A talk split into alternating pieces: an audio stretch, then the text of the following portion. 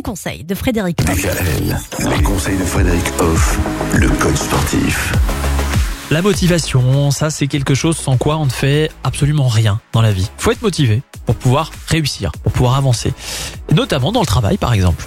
Tout à fait.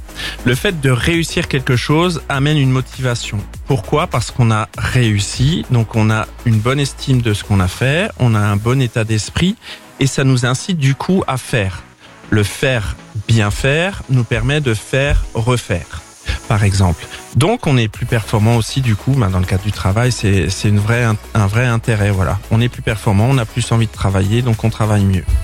Ça c'est la sphère du travail, mais il y a aussi la sphère des loisirs par exemple.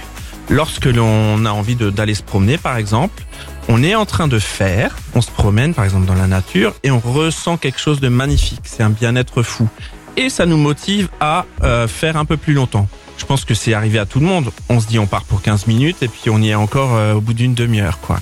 Tout simplement parce qu'on a la motivation de réaliser ce que l'on vit et de s'en rendre compte. Et voilà, et ça permet de continuer encore et encore. Mhm. Alors dans le domaine du travail, vous parliez de réussir qui nous motive finalement à, poursuivre et à être motivé. Mais comment on fait si par exemple euh, des personnes vont d'échec en échec? Comment on fait pour se motiver à ce moment-là? Alors déjà, il faut essayer de comprendre pourquoi ces échecs arrivent. Voilà, parce que un échec c'est aussi une réalisation. Donc on peut s'enrichir de cet échec. Et de pas voir ça comme un échec? Complètement. Et du coup, bah, ça peut amener une motivation en faisant autrement, en cherchant à comprendre. Enfin mhm. voilà. D'accord. Donc là aussi, c'est une façon de se remotiver, même sur l'échec. Oui, complètement. On peut tout utiliser pour se motiver. Absolument tout. Le positif, le négatif et même ce qui rentre.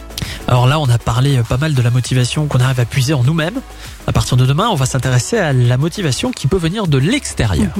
Retrouvez l'ensemble des conseils de DKL sur notre site internet et l'ensemble des plateformes de podcast.